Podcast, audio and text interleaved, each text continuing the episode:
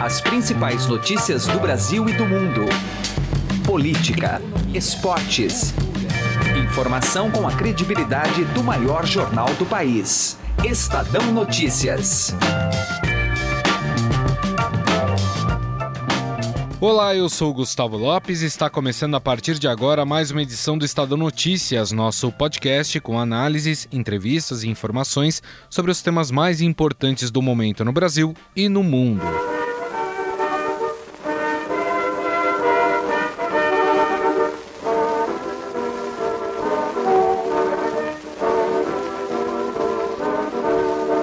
Hoje, 9 de julho, é lembrada a Revolução Constitucionalista de 32 em São Paulo. Apesar de ser uma data estadual, o acontecimento mudou em partes a história do Brasil. Para entender os motivos do levante, é preciso contextualizar o que ocorria na época. Dois anos antes, em 30, Getúlio Vargas assume a presidência após um golpe militar. Vargas resolve dissolver o Congresso e os poderes estaduais. Com isso, os estados passam a ganhar interventores, que tinham uma função parecida com a dos governadores, mas que recebiam ordens diretas do presidente. As forças políticas e econômicas de São Paulo exigiam uma nova Assembleia Constituinte, a volta das eleições e a saída de Vargas.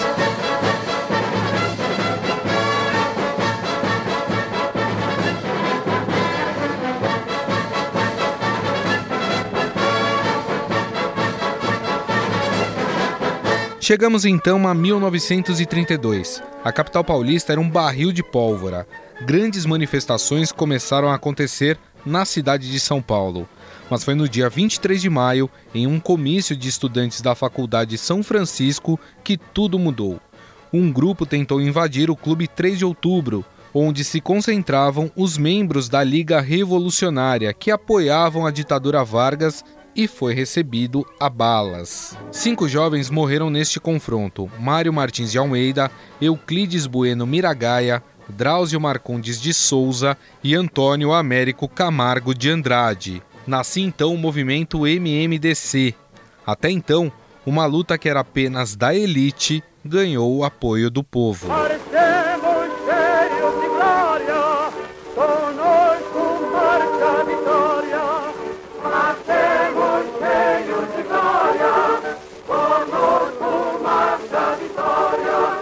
Em 9 de julho, as forças paulistas lideradas pelo general Isidoro Dias Lopes tomaram o estado.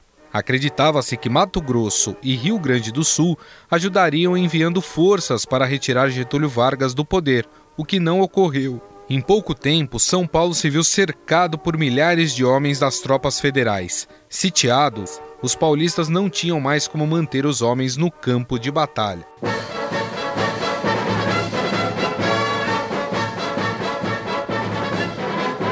Em 2 de outubro, na cidade de Cruzeiro, os combatentes paulistas se entregam ao líder da ofensiva federal. O movimento, apesar de derrotado, trouxe frutos. Em 1933, as eleições para os governos estaduais foram realizadas, colocando Armando Salles no executivo paulista. Uma das grandes curiosidades de quem visita o prédio do jornal Estado de São Paulo principalmente o seu acervo, é saber como o jornal cobriu a Revolução de 32. Por isso, conversamos com o coordenador do acervo, o jornalista Edmundo Leite, que contou essa história para nós. O Estadão Notícias é publicado de segunda a sexta-feira, sempre às seis da manhã, e você pode nos seguir e assinar gratuitamente nas plataformas iTunes, Deezer, Spotify, Google Podcasts e qualquer agregador de podcasts. Sejam bem-vindos e boa audição. Estadão Notícias.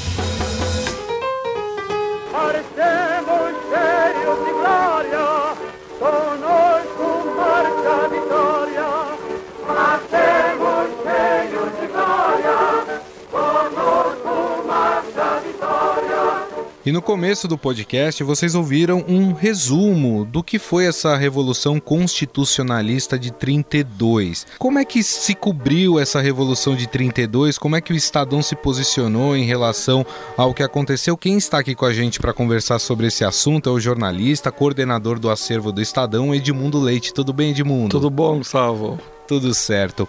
Bom, para falar de Revolução de 32, a gente tem que passar um pouco pela, pelo que aconteceu em 30, né? Quando Getúlio Vargas ascende ao poder, né? Não aceita a, a eleição de Júlio Prestes e acaba uh, com um exército tomando o poder e criando um governo provisório. Isso não agradou a oligarquia paulistana, né? É, isso aí, vem. E até um pouco antes, você retroceder à Revolução de 24 também, o já tinha né o embrião ali essa, essa tensão toda né que estava envolvendo a, o país e aquela política do café com leite de São Paulo Minas já estava eclodindo então em 24 né o Júlio Mesquita Filho já tem uma tensão ali na, na em 24 mas é 30 mesmo que com a ascensão do Getúlio Vargas né e, e tinha uma uma esperança, uma promessa de que haveriam eleições e, constitu... uma nova constituição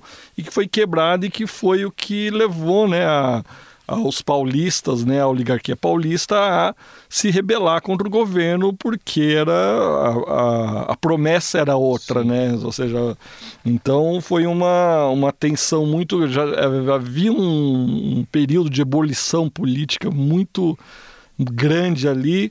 E aí eclode, né, de 30 a 32, a, o caldo vai fervendo, até que 32 estoura mesmo, em julho de 32. É, o movimento mesmo eclode daí vira uma guerra mesmo, ou seja, houve uma, uma guerra. Então você, você vê o material, é, ou seja, as pessoas fardadas, um exército mesmo se movimentando, então estratégias militares e o Júlio de Mesquita Filho e o Francisco Mesquita, que eram os proprietários, os diretores do jornal, eles eram lideranças civis do movimento contra o Getúlio Vargas, né? É. Porque eram causas que eram o jornal é, sempre apoiou, né? Essas causas, a liberdade democrática, a liberdade de expressão, a, a liberdade, várias é, causas que estavam ali em jogo. A eram, democracia. Sempre né? a democracia, enfim, sempre foi defendida nos pilares que está no na primeira edição do jornal, em 4 de janeiro de 1875, tem uma carta de princípios que já diz isso. Então são uhum. os valores que o jornal defende. Então, e o Júlio de Mesquita Filho e o irmão dele, Francisco Mesquita, também eram ativos na liderança civil do movimento. Então, e a cobertura, independente disso, era um fato jornalístico de claro, grande. Ou seja, claro. era uma, uma guerra dentro do, do seu território de cobertura, né? Então, e claro, e com a participação do jornal. É, então a, foi, foi muito ativa, né? E é, se você entrar no Acervo Estadão, que é o site acervoestadão.com.br, onde tem todas as edições desde a primeira, se você entrar lá em 1932, vocês vão ver a, vão ter a oportunidade de, de ver como foi essa cobertura nas capas, né? Então uhum. Então tem, tem as capas graficamente são muito bonitas, interessantes, né?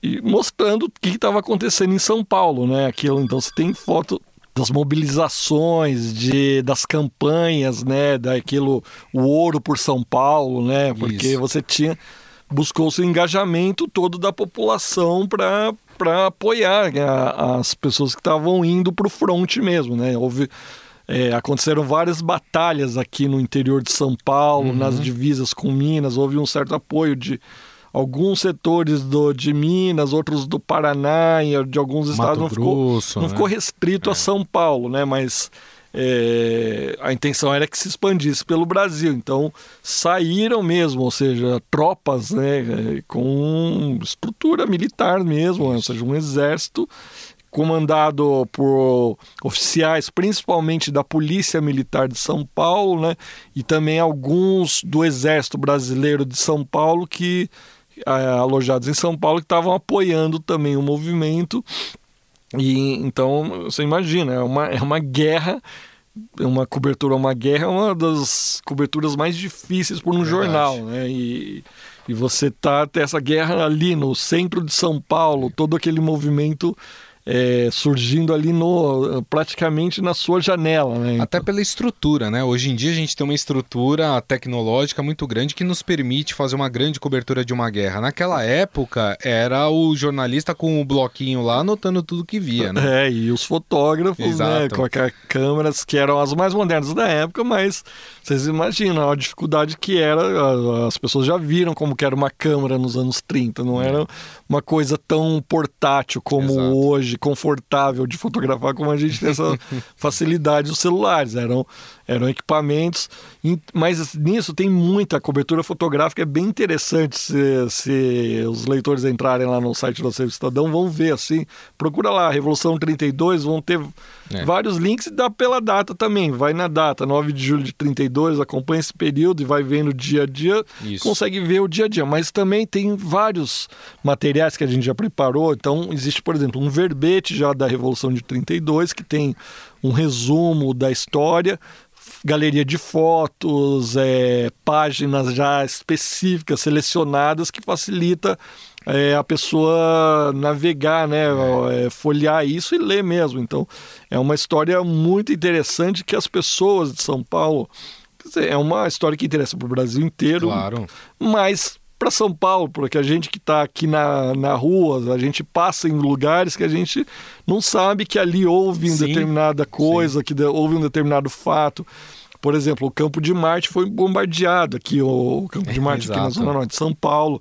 Os aviões é, do governo federal bombardeando aqui, né? A gente tem até uma história que a gente descobriu esses dias. O pai da, da Mariana, que é uma diretora aqui no Estadão, era sentinela na, na no campo de Marte Sim. e conta, ela fala que desde pequena ouvia o pai falando de, de que um dia bombardearam, que tiveram que pular lá numa. Sim. se esconder.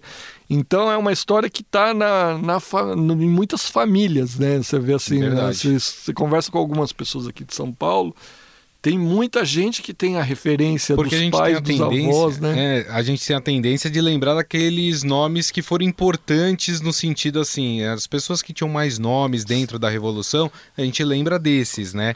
Mas tem essas figuras que participaram de alguma forma da Revolução e que não são lembradas. É, né? sim, é muito interessante isso, né? Porque não são só as grandes... A história em geral, né? É isso. Tem as, os grandes personagens, as grandes celebridades, mas a história é feita por todo mundo, né? Então, por exemplo, teve uns, uns anos atrás que a gente conseguiu no 9 de julho, a gente conseguiu acesso a um diário de um combatente que era tio de um sapateiro aqui em São Paulo, Olha. e ele nos procurou e falou: oh, eu tenho essa, esses diários de um combatente. E não eram alguns dias só, era como ele era um soldado que foi é, por uma dessas tropas aí pro interior, então tá. tinha, e ele descrevendo é, como era a ração, né? ou seja, a ração que fala-se no, no jargão que era distribuída para eles comerem. Jargão né? militar é a comida, é. né? Do, do o rancho, né? O rancho.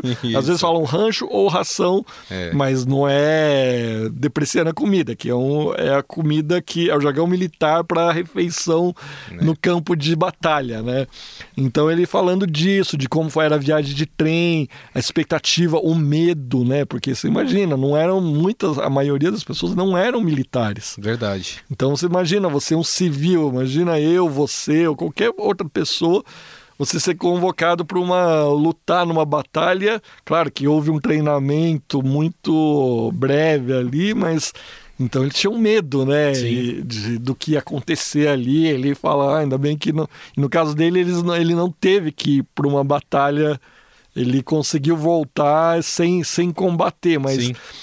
mesmo nesse relato você vê todo o ambiente da, da, de guerra, claro. né? de, de deslocamento de tropas, eles indo de trem, eles caminhando a pé, eles acampando em vários lugares, esperando, recebendo ordens. Então ele fala dos, dos oficiais então a história da, da Revolução de 32 está aí na, em muitas famílias paulistas, né, do, da capital e do interior, estão espalhados por aí, né? Então cada hora surge um fato novo e a internet é muito legal agora que as pessoas têm a oportunidade de compartilhar isso, é, né? Então antigamente isso ficava restrito lá no álbum de família da, do pai, do avô, da avó e hoje as pessoas é, com as redes sociais têm uma grande oportunidade de enriquecer a história, claro. compartilhando essas memórias familiares que vão juntando é. mais pedaços, dando mais subsídios para a construção da história. Né? Agora, é legal, né? Eu, eu dei uma fuçada lá no site do acervo do Estadão, que é bem legal, assim, não só para consultar a Revolução de 32, mas vários períodos importantes da história é, brasileira, mas é interessante porque o, o jornal ele tem um tom é, até o dia 23 de maio, né, a gente já vai falar sobre isso, que é de fato de, de não concordar com, as, a, com a política de interventores, por exemplo, do, do Getúlio Vargas, mas era uma crítica a um governante. Né? Depois do dia 23 de maio, que é quando acontece aquele conflito é, em que morrem os estudantes que formam a sigla MMDC e aí 9 de julho São Paulo vai à guerra, aí o, o jornal adota uma outra postura, né, Edmundo? É, então, é porque é uma transformação, e isso que é a riqueza de um jornal é isso, né? É. Você uma coisa você vê nos livros, não sem demérito aos livros, não é isso, claro. mas você você está vendo uma fonte secundária de gente que pesquisou. Ali no jornal você está vendo a fonte primária. Então você está vendo o calor do acontecimento, a transformação dos acontecimentos. Então, se você pega um tempo ali, você começa a ver dia a dia é essa percepção que você teve. A mudança, porque realmente 23 de maio, né, quando tem o, a morte dos quatro estudantes, que do Miragaia, Martins, Drauzio Camargo, Isso. que é a sigla MMDC, que ficou famosa, né? A gente aprende na escola, Isso. lá no, quando estuda a Revolução de 32, então...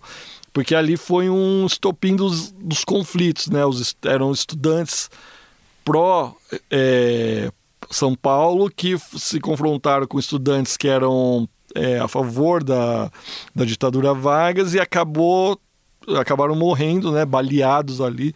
Isso causou uma enorme comoção em São Paulo, né, o enterro deles. Você vê as páginas, tem páginas depois do Estadão uhum. lá. Do Estadão, além da edição normal, tinha uma revista que era o suplemento em rotogravuras, que ele tá. era graficamente mais interessante. Então tem uma capa com os quatro, né? Então são quatro mártires, assim.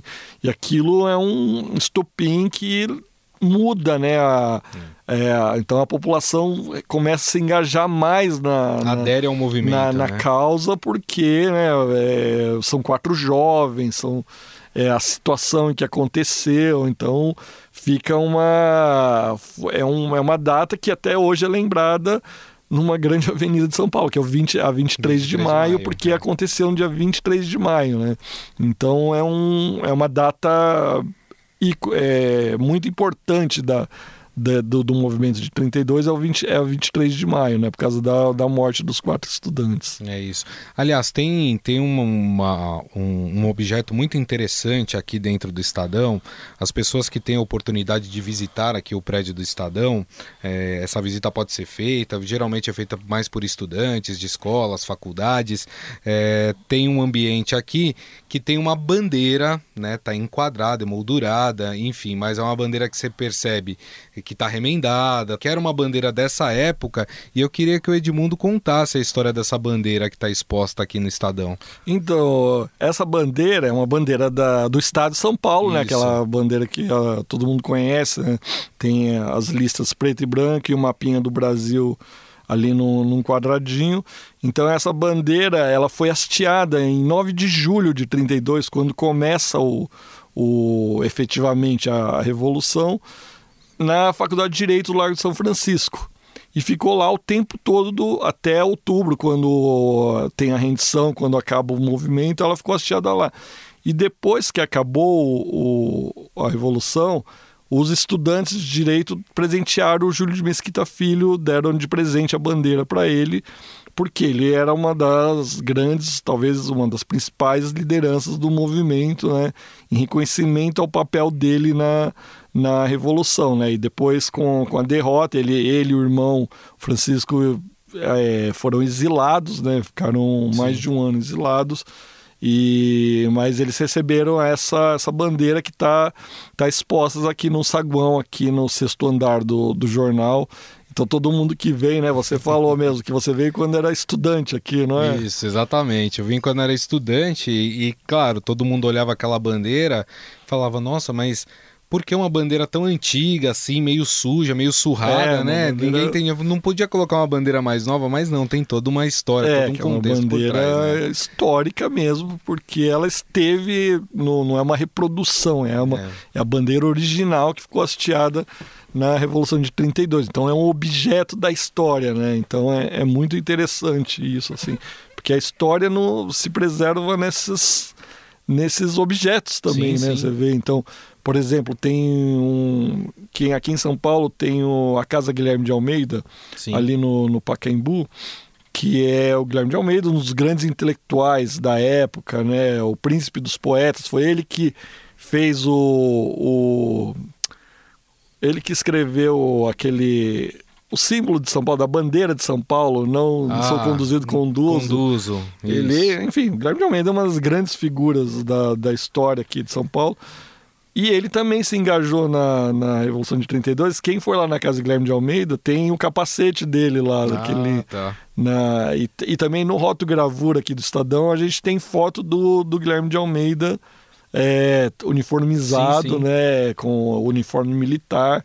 Como tem também do, do Júlio de Mesquita Filho, do, do Francisco Mesquita. Eles têm uma foto famosa do, deles e alguns soldados lendo o Estadão, em frente a um Olha. calhambeque, né, gente? Um Aham. calhambeque, da, aqueles carros antigos. E daí tem várias fotos, né? São muitas, é um material iconográfico muito interessante, assim, de, de se ver. Então os objetos da história estão em todos os lugares aí, às vezes você não imagina. E, e aqui em São Paulo, Gustavo, eu acho que tem um problema que é o seguinte, é...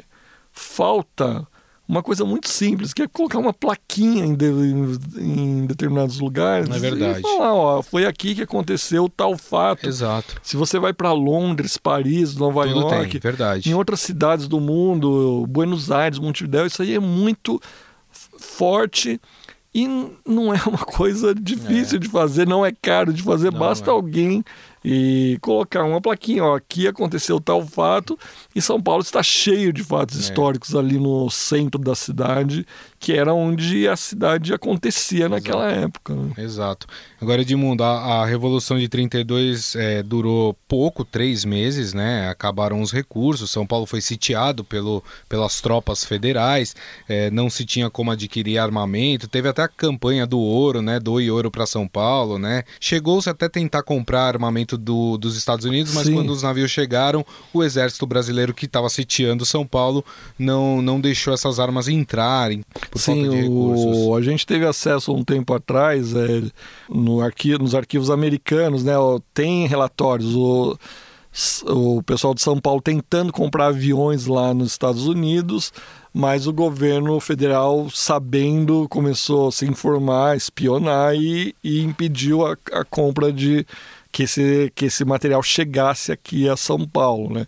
Então acabou sendo sufocado em outubro, daí tem a, a rendição em, no, em outubro e aí acaba daí com a retalha, daí vem a retaliação, né? Claro. Daí, por exemplo, os, o, o Júlio de Mesquita Filho, Francisco Mesquita são exilados e outras lideranças são exiladas. Mas ao mesmo tempo, muitos historiadores, muitos pesquisadores é, analisam um, é um, ele é derrotado, mas o movimento tem certas vitórias, não no campo de batalha, não no campo político, que são os grandes legados que deixou, né? Porque no fim conseguem, né, uma, uma que depois o interventor de São Paulo seja o, o Armando Salles, Isso. que era também era muito ligado ao jornal e não só ao jornal, era uma liderança do Estado, porque até então uma das, um dos conflitos era isso. Tinha sido um interventor nomeado para ser o interventor de São Paulo que era um pernambucano que não tinha trânsito nenhum aqui em São Paulo, né? E a partir dali você tem várias conquistas, né? Que uma da, delas é, é que eu falo assim, bom, já que o movimento não, a transformação não vai ser pelas armas, vai ser pela educação, né? Então logo depois você começa, você tem uma série de iniciativas que culminam, por exemplo, na fundação da USP, dois anos depois, em 34, a USP é fruto direto desse movimento, porque o que, que essas lideranças perceberam? Falaram, pô, São Paulo, São Paulo não, o Brasil, por exemplo, tinha um problema que as universidades Em São, não existia universidade, existiam faculdades muito específicas. Tá. Então você Como a do Largo São Francisco. Faculdade de Direito, é. faculdade de Engenharia, faculdade de Medicina, mas você não tinha uma universidade que é. pensava o país, que produzia um outro tipo de conhecimento, né? Então, em 34, a fundação da USP é um desses legados, né? Que da, da Revolução de 32 é, por causa dessa consciência que falou, a gente precisa fazer a mudança por outros meios, né? É isso aí, perfeito. Bom, a gente conversou um pouco sobre essa história, essa rica história da Revolução de 32.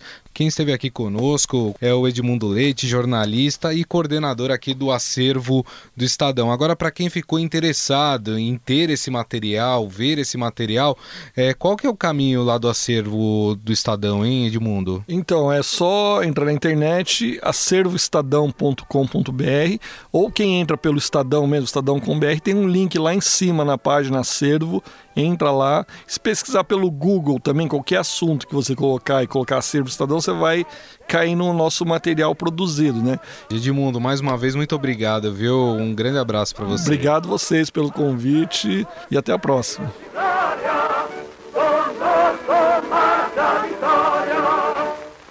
Estadão Notícias.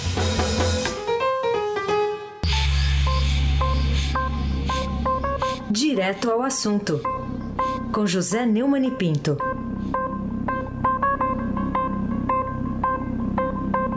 Olha aqui, deu no site antagonista que Gustavo Montezano fez uma apresentação interna e colocou como meta de dois meses abrir a caixa preta do BNDES. Tem mesmo, porque é um escândalo que o BNDES tem emprestado 7 bilhões de reais ao Debrecht sem garantia nenhuma. E agora está no último lugar da fila para receber o que sobrar do calote judicial, ou desculpe, da, da recuperação judicial, aceita em um dia, tempo recorde, pelo juiz Carolina, João de Oliveira Rodrigues Filho. Dessa caixa preta ainda vão sair os empréstimos para Moçambique, Venezuela, Cuba, etc. O atraso no pagamento ao BNDES em 2019, só da Venezuela, de Cuba e de Moçambique, foi estimado em 2 bilhões e 300 milhões. O calote em 2018 foi de 4 bilhões e 400 milhões. Isso para resumir. Tem mais países que devem ao BNDES. E a garantia? A garantia somos nós, o Tesouro Nacional. E aí vocês vêm lá daí, ah, e o grupo técnico do BNDES não tem nada a ver com isso. Parafraseando Luiz Gonzaga e o Silvio Santos, que mentira, que lora tá boa. A equipe técnica do BNDES sabia de tudo. Foi cúmplice, porque nenhum executivo do banco avisou, gritou, espanhou sobre o que estava acontecendo. Porque no BNDES foi adotada uma versão do sistema SS, que na Alemanha era uma polícia política. E no BNDES foi sim senhor. O sim senhor é corrupção também. É para ganhar cargo comissionado e presente de corruptor. O BNDES, que toma recurso do trabalhador para dar aos corruptores, está no fim da fila da Odebrecht, só tem uma solução: fechar não presta serviço algum. É mais um do Nilo Robin Hood, as avessas. José Neumann e Pinto, Direto ao assunto. Estadão Notícias. Conheça o lado private da XP, que une a solidez financeira de uma marca global com o dinamismo de um family office. O resultado é uma experiência exclusiva, acompanhada dos melhores profissionais de investimentos do mercado e na gestão de grandes fortunas para preservação e aumento do seu patrimônio. Conte com serviços de gestão ativa de patrimônio. Por aqui, nossos profissionais traduzem temas econômicos relevantes para produtos de investimento, oferecem o acompanhamento necessário para montar uma estratégia de planejamento sucessório e consideram o cenário global como base. Acesse xpprivate.com.br. O Estadão Notícias desta terça-feira vai ficando por aqui. Contou com a apresentação minha, Gustavo Lopes, e montagem de Nelson Volter. O diretor de jornalismo do Grupo Estado é João Fábio Caminoto. Mande seu comentário e sugestão para o e-mail podcast@estadão.com. Um abraço e até mais. Estadão Notícias.